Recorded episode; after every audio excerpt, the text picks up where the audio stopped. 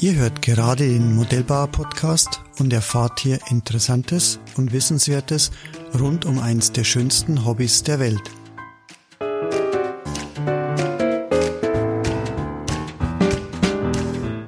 Mein Name ist Rainer Hacker, ich bin Chef und Gründer der Hacker Motor GmbH, aber vor allem bin ich seit über 40 Jahren Modellbauer und Modellflieger.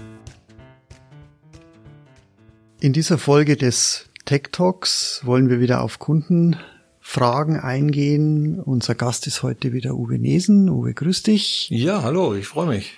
Und äh, vermehrt kam jetzt Uwe durch dein, durch die Podcast-Folgen, die wir zusammen machen durften, was die Telemetrie anbelangt äh, und überhaupt das ganze Duplex Fernsteuersystem kamen immer mehr Fragen zum 900 Megahertz Funksystem zur redundanten Funkstrecke.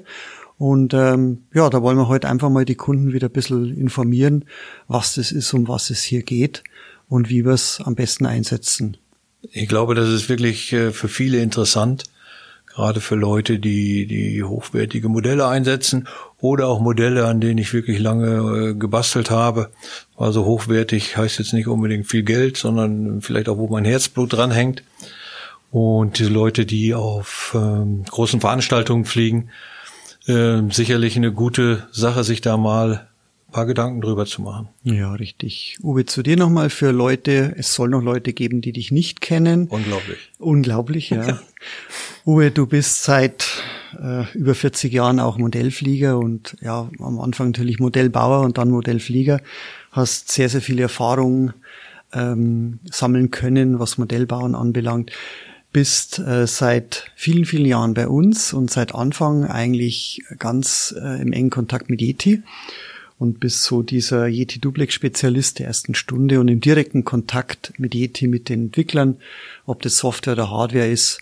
Und äh, wie soll ich sagen, du übersetzt quasi so diese Belange der Modellbauer, diese ähm, die Anregungen äh, in die Sprache, dass es Yeti versteht und versuchst mit Yeti so die Sachen umzusetzen. Drum bist du auch so prädestiniert, um jetzt hier die Fragen unserer Kunden direkt zu beantworten. Ja, will ich gerne machen. Mhm. Und äh, ja, vielen, vielen Dank jedes Mal wieder für deine, für deine Zeit, die du hier mit uns verbringst. Ähm, wie gesagt, die Kunden fragen nach dem 900 Megahertz System. Brauche ich das? Für was ist es eigentlich? Was ist es eigentlich? Richtig, die äh, Piloten auch auf den Messen und Veranstaltungen, sei es Segelflugmesse oder Proving oder sonst irgendwas, haben immer wieder gefragt, ja, was soll ich denn damit, weil das 2,4 funktioniert ja prima, bin ich immer mit geflogen und äh, bin froh, dass ich das schon mal hab. Äh, das brauche ich nicht. Und in Gesprächen mit den Leuten am Telefon stelle ich auch immer mal wieder fest, dass jemand sich mal irgendwann so eine DC oder DS24 gekauft hat, wo dieser Empfänger ja tatsächlich schon dabei ist. Den habe ich also schon mal praktisch als Dreingabe bekommen. Ja, den habe ich noch nie benutzt. Aber es ist eigentlich schade. Man sollte sich da tatsächlich ein paar Gedanken drüber machen. Und so sind wir ja jetzt auch zu diesem Podcast eigentlich gekommen, dass wieder hier jemand gefragt hat, du, wofür setze ich das sinnvoll ein? Ich sehe das als ideale Ergänzung, wie gesagt, für, für große Modelle, für einem teure Modelle, wie vorhin schon erwähnt, und äh, auch so für Showpiloten, die auf größeren Veranstaltungen fliegen. Das Problem ähm, kann sich ergeben, ich will auch niemand Angst machen, das ist jetzt nicht eine Vollkatastrophe, sondern es können sich zum Beispiel Probleme ergeben, wenn auf großen Veranstaltungen gleichzeitig Fernsehteams, Kameraübertragungen aufbauen, Mikrofonübertragungen, die dann oft auch auf dem 2.4er Band nutzen. Das ist ja nicht exklusiv für uns Modellpfleger, sondern das ist für Datenübertragungen, das ist für technische Maschinen, die sich miteinander verbinden und unter anderem auch für, für so Fernsehanwendungen. Oder vielleicht auch Copterpiloten, die ähm, für Fernsehstationen oder für Fernsehfirmen Aufnahmen machen oder für Werbefirmen. Da ist das sicherlich ganz gut, wenn da Übertragungswagen sind, die gleichzeitig vielleicht sogar Satellitenanbindung haben oder sonst was. Die arbeiten ja mit ganz anderen Sendeleistungen als, als, als wir jetzt im Modellbaubereich mit unseren 100 Milliwatt. Von daher könnte sich ähm, tatsächlich auch auf dem 2-4er Band eine Störung ergeben. Mir sind eigentlich zwei Fälle bekannt. Einmal hier bei uns in der Nähe von Straubing hat's mal was gegeben, dass äh, von einem Wochenende aufs andere die Leute so kurze Failsafes hatten oder ähm, kurze Aussetzer, Turbinen haben abgeschaltet. Und nachher hat sich herausgestellt, dass irgendwo auf dem flachen Land so eine Auffangstation für, wo dieser Flüchtlingsstrom losging, äh, für diese Leute aufgebaut wurde und die wurden über Richtfunk angeschlossen, damit die arbeiten können in diesen behelfsmäßigen Büros. Und ähm, wenn man genau durch diesen Richtfunkstrahl geflogen ist, das hat sich nachher herausgestellt, dann hatte man diese kurzzeitigen Ausfälle. Hm, hm. Sowas kommt leider immer wieder vor. Ich kann mir noch einen ähnlichen Fall erinnern, auch damals, das war nicht 2,4 Gigahertz, sondern die äh, 35 Megahertz. In, in Frankreich war das drüben. Dort war auch eine Funkstrecke aufgebaut, äh, vom Militär, glaube ich, war das, ähm, auf der Frequenz und es war eine F3A WM und Piloten, die halt diese normale 35 Megahertz verwendet hatten und da durchgeflogen sind, hatten auch Failsafes, waren kurze Aussetzer, war ärgerlich. Der Durchgang war natürlich hm. immer kaputt. Ja. Aber grundsätzlich, ich meine, die 2,4 Gigahertz funktioniert wirklich fantastisch. Wir wären froh gewesen damals, wenn wir den Funkstandard schon gehabt hätten. Und trotzdem ähm, hat sich Yeti nicht nehmen lassen und gesagt, wir bauen eine Redundanz ein, eine zusätzliche Sicherheit, um einfach ähm, den Fall, was wäre wenn, dann auch noch abzusichern. Und haben sich für das 900 Megahertz äh, System oder Band entschieden. Und hier gleich mal vorweg, es sind nicht genau 900 Megahertz, da man auch immer wieder fragen. Ich muss jetzt ablesen, damit ich es auch richtig sage. Es sind das Band zwischen 863 und 870 Megahertz. Es ist auch völlig legal und konform, auch das ist nachzulesen ähm, im Funkstreckenplan der Bundesnetzagentur, also hier DETI völlig konform die Sache umgesetzt und äh, wir werden auch immer wieder geprüft von der Bundesnetzagentur, die, die fordern auch immer wieder Sender von uns an und Empfänger und testen das. Also hier kann man völlig äh, unbesorgt sein, es ist legal, es ist konform und äh, die Frage, die können wir ganz, die ganz können wir gut. schon mal abhaken. Die können wir abhaken. Ist genau. ja gerade bei teuren Modellen oder bei, bei Showflugveranstaltungen ganz wichtig, auch wegen der Versicherungsabdeckung, mhm. dass das wirklich alles im, ja. in trockenen Tüchern ist. Genau. Uwe, in welchen Sendern ist das 900 Megahertz System denn verbaut jetzt bei IT? E ja, das 900 Megahertz äh, ist natürlich in den DS oder DC, also Hand- und Pulssender der 24er Reihe serienmäßig drin äh, läuft auch schon seit längerer Zeit, seit ja, einigen Jahren. Ähm, funktioniert da wunderbar, kann man direkt einsetzen. Wie gesagt, da ist der Empfänger auch sowieso schon dabei. Auch um dem Kunden so ein bisschen einen Anreiz zu geben, probiert's doch mal aus, nutzt es mal. Ähm, neu ist die DC16 in der zweiten Generation. Da ist es dann optional freischaltbar. Also da kann ich über einen Softwarecode praktisch mein 900 Megahertz Modul freischalten lassen, wenn ich das möchte. Wenn ich nur vielleicht kleinere Modelle oder viele Indoor-Modelle und sowas fliege, dann ist es wahrscheinlich nicht notwendig. Und wenn ich sage, hey, das ist doch eine tolle Option, kann ich es mir freischalten lassen. Und auch ebenso die DS12, die hat auch die Möglichkeit, das 900 MHz System freizugeben. Und ähm, dann habe ich da auch die Möglichkeit, zwei Bänder ja, praktisch zu nutzen. Das wäre eh gleich eine Frage eines äh, Kunden gewesen. Ist es nachrüstbar? Das hast du jetzt schon beantwortet. In den, bei der DS16.2 und bei der DS12 kann ich es mir freischalten über den Yeti-Shop äh, kann ich das nachträglich aktivieren. Die Hardware ist also im Sender schon verbaut. Ganz genau. Also die Hardware, das Sendemodul, die Antenne ist alles äh, fertig drin. Es wird praktisch nur durch mhm. eine Art Seriennummer, so ein Softwarecode, nur freigegeben in der Software und dann kann ich das sofort nutzen. Werte diese Sender natürlich nochmal auf. Also ich muss, wenn ich die zusätzliche Funkstrecke haben will, den Sender gar nicht mehr einschicken, sondern es ist alles schon on board und muss nur noch freigeschalten werden. Richtig, weil ähm, oftmals ergeben sich solche Sachen ja auch erst im, im, im Laufe des Modellfluglebens, mhm. dass man vielleicht im Moment sagt, ich habe ja gar nicht so große Modelle oder so besondere. Ich fliege im Moment meine Schaummodelle und bin damit voll zufrieden. Wenn ich mir aber in vier Jahren überlege, hey, jetzt will ich doch mal Jetmodelle fliegen oder große Segler im entsprechenden Maßstab, dann ähm, habe ich wenigstens die Möglichkeit, das ganz kurzfristig und, und auch für einen fairen Tarif. Im Verhältnis für sehr kleines Geld, wenn ich genau. mir rechne, ich müsste meinen Sender verkaufen und müsste man neuen dann kaufen. Richtig, richtig. Also mhm. die, die Preise sind auch so, dass das wirklich äh, eine faire Geschichte ist. Und wie gesagt, bei der 24er, bei dem High-End-Sender äh, DS oder DC, da ist es natürlich schon vollständig drin und auch frei und kann ich das immer sofort nutzen. Mhm. Okay. Uwe, warum nimmt man jetzt eine zweite Funkstrecke her, die jetzt vom Frequenzbereich so weit weg ist, nämlich mit 2,4 Gigahertz und 900 Megahertz? Warum macht man das? Ja, die Wellenlänge der beiden Frequenzen unterscheidet sich natürlich wesentlich. Ähm, das ist ja beim 900 Megahertz dann deutlich länger, die Wellenlänge. Das heißt auch, dass sich das beim Abstrahlen, wenn ich den Sender in der Hand habe, sich die Wellen anders fortsetzen übers, übers Land, über die Landschaft, durch die Gegend ähm, und werden auch anders reflektiert. Das heißt, sollte es tatsächlich irgendwie möglich sein, bei 2,4 eine Ecke zu finden, wo die Wellenlänge gerade den Nullbereich durchschreitet, ähm, und da ist vielleicht auch noch irgendeine Abdeckung oder eine, ein kleines Hügelchen, was das erschwert, dann würde das 900er natürlich greifen. Dass man eine Stelle findet, wo beides gerade Nulldurchgänge durchläuft, ist, glaube ich, jetzt nicht, äh, nicht möglich. Und daher ist es natürlich auch gut, auch die Durchdringung von, von Gegenständen, Bäumen, Häuser rein.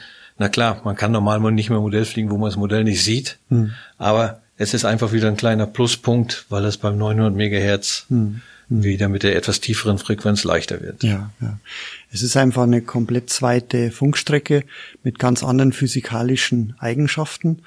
Und äh, mir ist es gerade eingefallen, ich weiß nicht, ob das ein gutes Beispiel ist, wenn ich dir ganz was Wichtiges erzählen will, dann rufe ich dich an und erzähle dir das. Und damit ich mir sicher bin, dass du das auch wirklich hörst, schicke ich das Ganze nur per Fax. so ähnlich ist das tatsächlich. Ähm, geflogen wird eigentlich trotzdem immer auf dem 2,4 Gigahertz mhm. äh, System.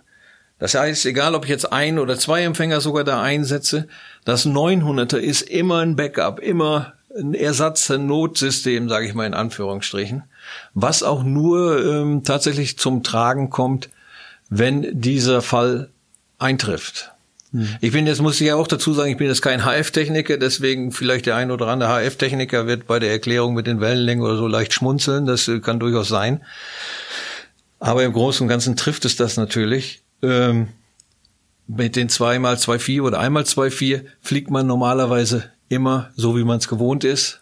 Und wenn der Sender merkt, er hat ja die Telemetrie mit der Überwachung der, der Antennenstärke und auch der Qualität, meine Empfänger wären schlecht auf 2,4 Gigahertz, dann schaltet er das 900 erstmal richtig aktiv. Das läuft so ein bisschen im Standby, nebenbei. Und erst wenn das ähm, gefordert wird, dann schaltet es sich voll ein. Mhm. Also es ist, es gibt zusätzliche Sicherheit zu dem eh schon sehr bewährten Duplex-Übertragungssystem 2,4 GHz Technik und läuft im Standby und wird erst, wenn wirklich der Rückkanal oder wenn der Sender halt dann merkt, irgendwas funktioniert nicht, dann wird umgeswitcht. Uwe, wie ist die Reichweite? Das war auch eine Frage unserer Kunden jetzt. Äh, ich fliege mit dem Jet, wo ich doch ein bisschen großräumiger unterwegs bin. Habe ich mit dem äh, zweiten System, mit dem 9 MHz System dieselbe Reichweite mit, wie mit dem 2.4er? Ja, also im Idealfalle, wenn die Antennen anständig verbaut sind, ähm, nicht abgeschattet sind durch irgendwelche Carboneinbauten oder durch Metallschubrohre, wie es manchmal beim mhm. Jet natürlich ist, ähm, sind die Reichweiten ungefähr vergleichbar. Es ist in der Praxis und, und die Theorie sind vielleicht da immer ein bisschen zwei Dinge.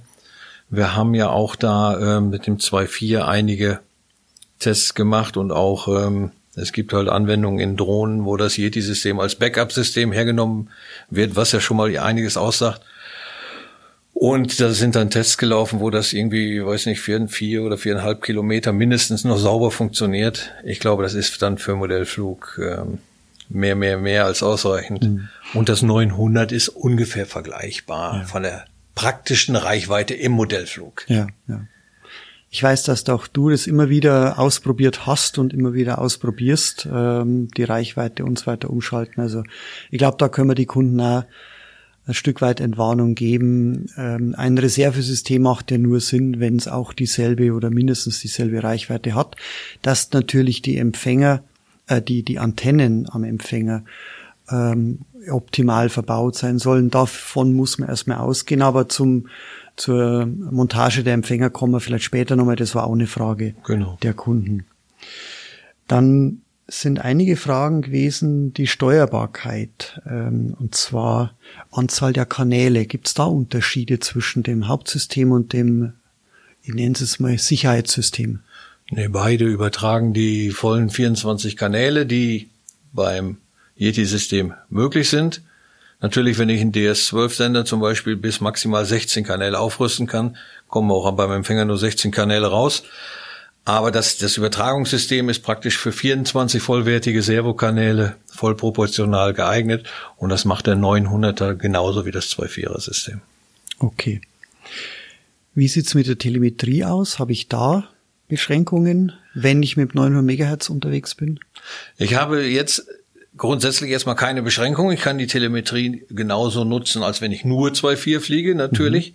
Mhm. Ähm, wichtig ist vielleicht zu wissen, dass man die Telemetriesensoren weiterhin an den Empfängern oder Zentralboxen des 2.4er Systems praktisch anschließt, da das 900er ja ähm, erst im Falle des Falles äh, auf volle Aktivität geschaltet wird, also auch auf die volle Übertragungsrate.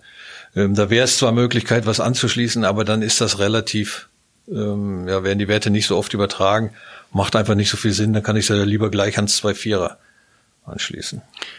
Das war auch eine Frage eines Kunden. Merke ich, wenn ich auf 900 fliege, jetzt von der Übertragungsrate, merke ich das beim Fliegen? Ja, also ich möchte es vielleicht mal in zwei Punkte aufteilen. Punkt eins wäre, natürlich merke ich das, weil mein Sender sofort sagt, Achtung, 900 Megahertz System aktiv. Mhm. Dann weiß ich also, da ist schon irgendwas faul. Mhm. Ähm, wenn ich dann noch bequem landen kann, prima. Oder eben, ich merke vielleicht eine Sekunde oder eine halbe Sekunde später, 2.4 funktioniert auch wieder. Das wäre dann ja ein Hinweis, dass ich vielleicht ähm, so einen Kanal vom, von einem Richtfunk durchflogen hätte. Und zweitens, vom Steuern her merkt man das eigentlich nicht. Wenn das 900 Megahertz komplett aktiv ist, dann hat es eine Übertragungsrate ähm, von, von 50 Hertz praktisch, genauso wie die Servos sonst auch immer angesteuert werden. Hm. Und selbst wenn es etwas weniger ist, ähm, wenn ich jetzt Hardcore 3D-Flieger bin, ähm, ist das ja sicherlich irgendwas Torken oder mit dem Jet Torken tue ich nur in unmittelbarer Nähe, nicht in 1200 Meter Entfernung. Ähm, sollte da tatsächlich in 1200 Meter Entfernung ganz etwas die Reaktion äh, weiß ich nicht, in Wimpernschlag. Ich, ich kann es nicht mal sagen, ob man es merkt. Also ich persönlich würde es wahrscheinlich nie merken. Ähm, etwas träger käme, wäre es ja auch noch fast egal. Hauptsache wichtig ist ja, dass man sauber weiterfliegen kann, ohne dass das Modell jetzt Gott weiß wo entschwindet.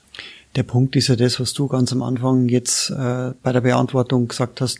Der Sender sagt ja sofort, dass er jetzt auf 900 Megahertz fliegt. Das heißt, der Pilot muss ja dann oder ist dann gewarnt und sagt, okay, äh, mit meinem Hauptübertragungssystem mit 2.4 stimmt was nicht.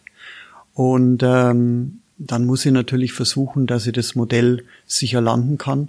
Und wenn ich dann natürlich noch alles Mögliche riskiere und dann nur in fünf Kilometer Entfernung eine Bodenakrobatik mache, Ja, gut. Ich glaube auch, nein, das, das gibt's ja nicht. Eben. Jeder wird so verantwortungsvoll sein, wenn er merkt, da stimmt was nicht, dass er dann zügig eine Landung einleitet. Mhm. Und dann vielleicht das erstmal kontrolliert und dann wahrscheinlich auch froh ist, dass die Maschine wieder sauber am Boden ist. Ja. Das ist der Haupteinsatzpunkt. Dazu kommt ja, dass die meisten Modellflieger das in ihrem ganzen Leben ja aus Versehen nicht mal erleben werden. Ja. Weil es diese Störung ja wirklich sehr selten ist. Deswegen nochmal der Hinweis, wir möchten da niemandem Angst machen und möchten da auch nicht die, die Leute vor irgendwas warnen, was jetzt wirklich sehr unwahrscheinlich ist. Aber halt, diese Fälle gibt's. Und das, wir hatten das jetzt bei unseren Testflügen, sei es in Tschechien oder hier, noch nie, dass das umgeschaltet ist. Hm. Außer ich habe es selber gemacht. Das war mhm. natürlich bei den ersten Beta-Tests eine spannende Sache, dass man sagt, du schalt mir bitte mal eben beide HF-Teile aus, ob es dann noch geht. Aber es ging einwandfrei. Aber bei, das war wirklich äh, äh, ganz seltsames Gefühl im Bauch. Es hat einwandfrei funktioniert. Aber ich meine, die, im praktischen Gebrauch ist das jetzt auch egal, wo ich jetzt geflogen bin, bisher noch nicht aufgetreten. Aber wie gesagt, es gab schon Fälle, wo so ein zweites System hilfreich war oder wenn man es nicht hätte gewesen wäre. Also ganz von Hand zu weisen ist es einfach. Es ist einfach nur noch mal eine Warnung. Ähm, ähnlich, ich sag mal, so ein Reifendrucksensor. Ähm, den hat jedes moderne Auto drin. Die meisten von uns haben Gott sei Dank noch nie die Warnmeldung bekommen, Luftdruck wenig. Ähm, aber das wäre die Warnung, die der Sender gibt. 2,4 Gigahertz ist ausgefallen. Ich fliege auf 900. Und wenn ich dann zum Reifendrucksensor noch gleichzeitig einen Reservereifen hätte, der daneben läuft, das wäre dann vergleichbar mit den 900er. Aber trotzdem, wenn eine Warnmeldung kommt im Cockpit meines Autos, dass der Druck abfällt, ja, dann fahre ich nicht mit 200 weiter, sondern dann reduziere die Geschwindigkeit. Steuere die nächste Tankstelle an. Genau, und so ist es auch hier. Aber trotzdem wird man nicht allein gelassen. Man hat ja das redundante System. Uwe, ja, dann sind viele Fragen immer, wie kann ich das im Modell noch einbauen? Vor allem die Antennen sehen ja etwas anders aus als die Antennen der 2,4 Gigahertz Empfänger. Ja. Ähm, hm, Zum Einbau ähm, kann man ja sagen, dass das immer so ein zusätzlicher kleiner Empfänger ist. Das hier heißt ERSAT 900. Ähm, sieht aus wie so ein kleiner Rex 3 Empfänger, der hat vier Steckplätze. Der kann äh, das EX-Bus-System ausgeben und verschiedene Protokolle, um jetzt zum Beispiel an einem Hauptempfänger angeschlossen werden. Wie wir es ganz zu Anfang schon gesagt haben, es ist immer ein Backup zum 2.4. Das heißt, das 2,4 Gigahertz System betreibt immer den Hauptempfänger und dieser ERSAT 900 wäre ein Backup für den Falle des Falles. Wenn der 900, ach, wenn der 2,4 Gigahertz Empfänger merkt, ich empfange auf meinem Empfangszahl wirklich nichts mehr oder sehr schlecht, dann schaut er auf dem Eingang, wenn ich den entsprechend konfiguriert habe, kommt da das Steuersignal von dem 900er, prima verwendet er das, verarbeitet das und gibt das an die Servos weiter. Mhm. So funktioniert's auch mit den Zentralboxen. Die Zentralboxen machen ja das Servomanagement und haben integrierte Akkuweichen. Und die haben die Möglichkeit mittlerweile alle, die also ab 200, 210, 220 und auch die 400er, dass man bis zu drei Empfänger anschließen kann. Das heißt, ich kann zweimal 2.4 als Redundanz nehmen und den 900er noch zusätzlich. Und da entscheidet dann die Box, welches Signal am besten ist und das verwendet ist. Die Antennen tatsächlich, die sehen ganz etwas anders aus. Die sind, äh, das Ende ist nicht so ein offenes Stück Draht, wie das bei 2.4 ist. Bei Yeti ist ja so ein gelber Schrumpfschlauch drüber. Sondern beim 900er ist das auch so ein Stück ähm, Koaxkabel. Und da dran hängt so eine kleine Platine. Die ist, also wenn ich es aus dem Kopf sagen soll, knapp acht Zentimeter lang und Zentimeter breit. Da drauf ist da praktisch schon so eine kleine Wendel, ich zeige es jetzt gerade mit dem Finger, aber das könnt ihr nicht sehen. Podcast. aber ist gut erklärt. Äh, ist eine kleine Wende äh, drauf auf dieser Platine, dass praktisch die Antennenlänge äh, angepasst wird an das 900 Megahertz, an das Frequenzband. Und die baut man dann ähnlich ein wie die 2.4er, wenn möglich irgendwo mit 90 Grad Winkel, was sich eigentlich super bewährt hat, was ich gerne selber mache ist 45 Grad zur Flugrichtung, ergibt auch 90 Grad. Aber dann habe ich, egal ob ich von vorne auf das Modell schaue, von der Seite, habe ich nie diesen, oder so gut wie nie diesen Punkt, dass eine Antenne mich direkt anschaut, eine Spitze. Und so kann ich halt das, ja, den Antennengewinn oder den Antennenempfang bestmöglich nutzen. Mhm. Du hast dir sehr viel Mühe gegeben und hast äh, ein mehrseitiges Dokument geschaffen, hast grafisch das dargestellt, wie dieser, der 900 Megahertz Empfänger, die normalen Rexe, normalen Empfänger verschalten werden. Das Ganze finden unsere Kunden äh, im Shop bei den jeweiligen Sendern, hast du es im Download-Bereich mit angegeben, ist ein PDF, kann man sie runterladen. Da sind, glaube ich, alle Möglichkeiten, die es im Moment so gibt, hast du da dargestellt, grafisch, wie was verschalten wird, in welcher Reihenfolge, um eben das nutzen zu können. Richtig, weil in der Vergangenheit hat es immer mal wieder auch Softwareanpassungen in den Empfängern gegeben. Von daher kursieren da im Netz äh, teilweise auch ganz alte Versionen. Das Netz vergisst eben nichts. Ähm, da würde ich dann wirklich empfehlen, schaut einfach bei uns in den Shop, schaut entweder beim Sender oder auch direkt bei dem 900 Megahertz Empfänger in den Download-Bereich. Da ist eigentlich immer das aktuelle PDF drin, was zu der im Moment passenden Software, äh, zum Softwarestand passt. Und ähm, dann umgeht man das, dass man vielleicht irgendeine uralt Version ausgräbt, wo ähm, Möglichkeiten beschrieben sind, die sicherlich auch noch funktionieren, aber aus heutiger Sicht äh, eigentlich überholt sind. Hm, hm. Funktioniert das 900 MHz System auch mit den AirSat-Empfängern? Äh, mit, mit den, mit den Assist-Empfängern. Entschuldigung, mein Ach so, Fehler. okay. Natürlich, die AirSat, ach, jetzt sage ich es auch gleich, okay. Nein, die Rex Assist-Empfänger, so heißen die ja wirklich, haben auch die Möglichkeit auf diesen E1 und E2 Steckplätzen ähm, das EX-Bus-Protokoll äh, anzunehmen, welches der 900er ausgeben kann. Das heißt, ich kann einfach den Empfänger, den Rex Assist Empfänger in der Geräteübersicht des Senders anklicken, kann bei alternative Funktionen sagen Steckplatz, zum Beispiel wenn ich einen kleinen habe, 6-E1 ist jetzt der Eingang vom Backup-Empfänger. Da steht auch direkt EX-Bus Backup-Empfänger. Da kann man eigentlich fast nichts schief, äh, schiefgehen, nichts falsch machen. Und da nehme ich dann Patchkabel, was zu dem entsprechenden Ausgang des 900er geht. Hm. Und dann war es das eigentlich schon. Genau, ich bin ja, wie du weißt, ein Fan des Assist-Empfängers. Und das war jetzt auch eine Frage, die ich weiterleite. Wenn ich die 900 Megahertz verwende und die 2.4er Funkstrecke ausfällt, wird mein Modell nur stabilisiert. Das hast du damit ja bearbeitet, äh, beantwortet. Das heißt, die Stabilisierung wird weiter vom Assist-Empfänger äh, erledigt, aber die Steuersignale, sagen wir, werden über die 900 MHz Funkstrecke übertragen. Richtig, richtig. Und die kommt vom äh, von dem MHz von dem 900er. Und das kann man auch an den Sensorboxen nutzen oder auch ähm, es ist ja eigentlich sehr sehr, sehr, sehr, sehr unwahrscheinlich, dass jetzt im Betrieb ein Empfänger kaputt geht. Der richtig kaputt. Habe ich persönlich noch nie gesehen, egal bei welchem System, also so gut funktionieren alle.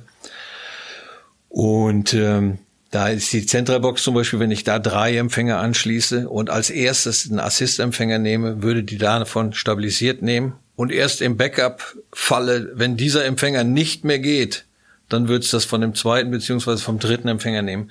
Kann ich sicherlich dann auch mitleben, wenn ähm, das mal für eine 0,5 Sekunden nicht stabilisiert wäre. Hm. Wichtig ist ja äh, an oberster Stelle die, die Sicherheit, dass ich steuern kann. Hm. Jetzt, wenn ich mir die Beschaltungsmöglichkeiten oder die Konfiguration anschaue, die du grafisch dargestellt hast, stelle mir die Frage, kann ich denn, wenn ich diese Empfänger in Reihe schalte oder auch parallel an die Boxen und so weiter, wie kann ich denn das testen, dass wirklich alle Funkstrecken funktionieren? Das heißt, im Falle eines Falles die 900er dann auch einspringt. Da hat Yeti sich eigentlich äh, was ganz Tolles ausgedacht. Äh, man nimmt diese ganzen Einstellungen ja in der Geräteübersicht vor. Da erscheinen ja alle gebundenen Empfänger und auch eine Zentralbox, wenn die noch dahinter geschaltet ist, oder EX-Bus-taugliche Sensoren. Und da gibt es direkt unten links im Display so ein kleines Antennensymbol. Das heißt, ich kann da eine Abkürzung nehmen durchs Programm direkt in das HF-Teil-Menü oder in das HF-Menü. Und dort kann ich dann tatsächlich mit einer Taste wieder das Antennensymbol, kann ich sagen, das erste HF-Teil abschalten, dann kann ich steuern, wunderbar, dann nehme ich das wieder in Betrieb, schalte das zweite HF-Teil aus, Steuer, oh prima, geht auch noch, dann sage ich alle ausschalten außer 900, dann sind beide zwei Vierer weg, das wird im Sender dann auch entsprechend gekennzeichnet. Der meckert dann auch, Signalverlust ist ja klar, das habe ich ihm gerade geklaut. Und jedes Schritt teste ich durch Steuern, alle Servos laufen, wunderbar, kann ich alles wieder in Betrieb nehmen.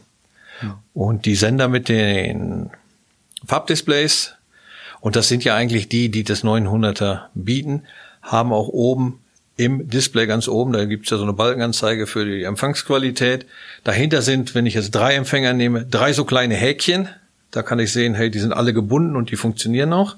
Und wenn ich jetzt HF Teil 2 abschalte, dann sehe ich, das Häkchen verschwindet, da kommt so ein roter so ein, so ein Klötzchen, ich zeig schon wieder mit dem Finger. so ein rotes kleines Klötzchen, da ist kein Haken mehr. Da sehe ich also genau tatsächlich, diese Funkstrecke ist jetzt auch ausgeschaltet. Mhm. Also so kann ich das testen. Und das haben wir natürlich auch schon mal festgehalten, weil diese Frage kommt ja hin und wieder mal. Wir haben ja aus unserer Webseite, aus unserem Shop überall so einen Link zu diesem Hackermotor Wiki. Und da gibt es einen Punkt Yeti Duplex. Und da kann man dann sehen, Test der HF-Verbindung von zwei oder drei Empfängern. Und da kann ich mir das entsprechend mal eben angucken. Da könnte ich auch alle HF-Teile deaktivieren. Zum Beispiel bei großen Flugtagen, wo gefordert wird, dass man Failsafe-Einstellungen äh, demonstriert. Mhm. Dann würde ich halt alle drei HF-Teile äh, ausschalten und dann muss die Failsafe-Position greifen. Denn meistens schauen die Leute darauf, dass der Motor ausgeht. Ja, und dann kommt die Frage, wie funktioniert das? Ja. Ich werde den Link zur Wiki oder zu dem Dokument natürlich in die Shownotes packen. Ähm, auch den Link jetzt zu uns in Shop, äh, wo die Beschaltungsmöglichkeiten eben drin sind. Und Uwe, wie du gesagt hast, am besten ist es, wenn ihr immer direkt über unsere Homepage, über unser Wiki und so weiter geht. So gut wie es ist, dass das Internet nichts vergisst, aber bei einer Suche kommen natürlich dann oft äh, die Dokumente, die am meisten gesucht wurden oder gefunden wurden. Und das ist dann die Frage, ob das immer die neuesten sind. Also geht direkt bei uns in den Shop rein, auf die Produkte. Dort findet ihr die Datenblätter, die Downloads, geht bei uns in, in, auf die Homepage äh, oder auch direkt äh, in die HKWiki rein. Dort sind auch viele, viele Sachen, nicht nur über Duplex, auch über Stromversorgungen und so weiter drin. Genau, das ist eben wichtig, dass man da das aktuell passende. Natürlich sind wir da auch ein bisschen schlauer geworden. Zuerst waren wir hurra, wir haben endlich mal eine Anleitung gebastelt, wie oder wie man das einfach testen kann. Und ein Jahr später haben wir festgestellt, ach, das ist ja doch alles schon veraltet.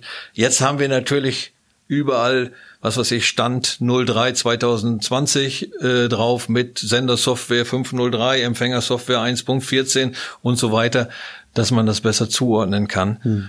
Also auch da haben wir von den Kunden natürlich viel gelernt. Sachen, die für uns total klar waren und äh, Rückfragen kamen, haben wir gedacht, du hast recht, natürlich, hm. das haben wir total äh, übersehen. Wir waren für, so begeistert, dass endlich fertig ist. Für uns war es ja klar. Ja, genau.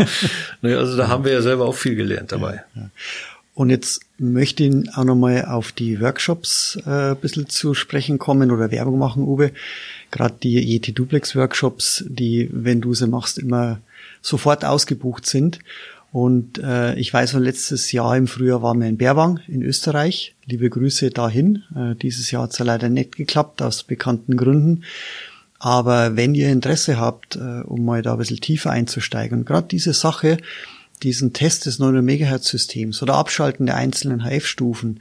Ich kann mich erinnern, das war sehr, sehr ähm, beliebt, ähm, nenne ich es mal so. Also die, die Teilnehmer waren sehr interessiert, das mal live zu erleben und da hat auch jeder sein Center dabei und sein Modell. Wir waren ja dann am Mittag auch zusammen beim Fliegen. Mhm, genau. Und jeder hat es mal durchprobiert und da waren viele A's und O's.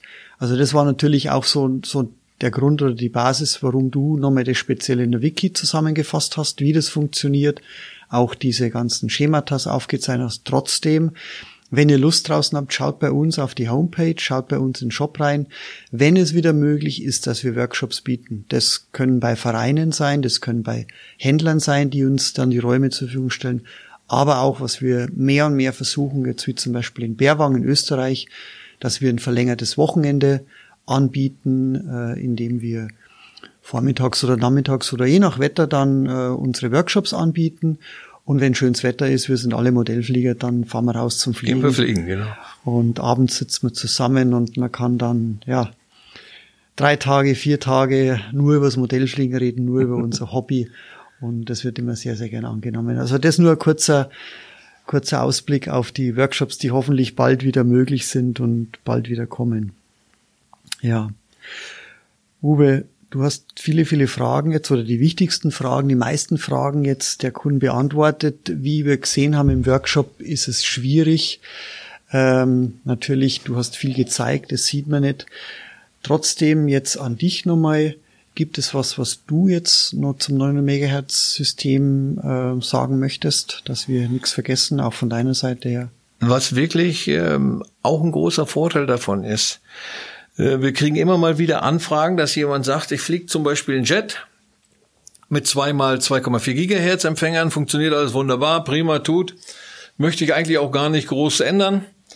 Ähm, hab aber äh, jetzt die Möglichkeit, möchte ich gerne Lehrer-Schüler machen. Der Kollege möchte das Modell kaufen, ich möchte mit ihm zusammen ein paar Starts machen, gerade beim Jet. Die ersten Flüge mit so einem äh, Scale-Jet sind ja auch meist nicht ganz ohne. Ist natürlich Lehrer-Schüler die beste Geschichte. Dann sagt er natürlich, jetzt habe ich beide HF-Teile 2,4 Gigahertz schon in Betrieb. Wie mache ich jetzt Lehrer-Schüler? Gut, kann man mit den modernen 24er äh, Sendern und der aktuellen Software natürlich auch per Kabel machen. Ist möglich. Hm, finde ich selber möglich, aber nicht ganz elegant. Ist natürlich schöner, wenn ich das drahtlos machen kann. Und wenn der Kollege auch eine Yeti-Fernsteuerung hat, dann kann man also den 2.4er, ein Modul 2.4 ja für Lehrer-Schüler nutzen. Und dann würde ich das so anlegen in dem Modell. Ich baue also einfach den zweiten 2,4 Gigahertz Empfänger aus, baue den 900er ein. Dann habe ich wieder zwei Wege auf einem 2,4 Gigahertz Empfänger und auf einem 900er. Also eigentlich kein Nachteil gegenüber dem dem Zustand vorher. Sogar der Vorteil ist, dass wenn der erste Empfänger keinen guten Empfang hat, dass ich dann sogar das zweite Band nutze, was ja äh, immer gut ist oder immer ein weiterer Vorteil einfach ist. Und dann habe ich das zweite 2.4er Modul einfach frei für Lehrer, Schüler mit meinem Freund, Kollegen, Kumpel, Kunden wie auch immer. Und äh, das ist natürlich eigentlich eine tolle Anwendung, einfach nur den Empfänger eben tauschen. Und ich habe auch wieder die drahtlose Möglichkeit. Mhm. Ja, ist sicherlich super.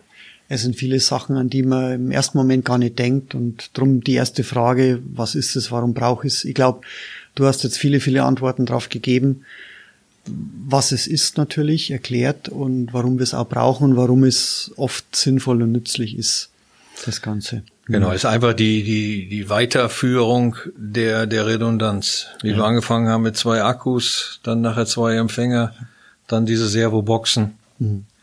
Ähm, und wenn ich jetzt sage Servoboxen, fällt mir natürlich auch ein, dass man viele dieser Servo-Management-Systeme ähm, natürlich auch ausrüsten kann, wenn die zwei Eingänge für Empfänger haben, die ja meistens. Mhm.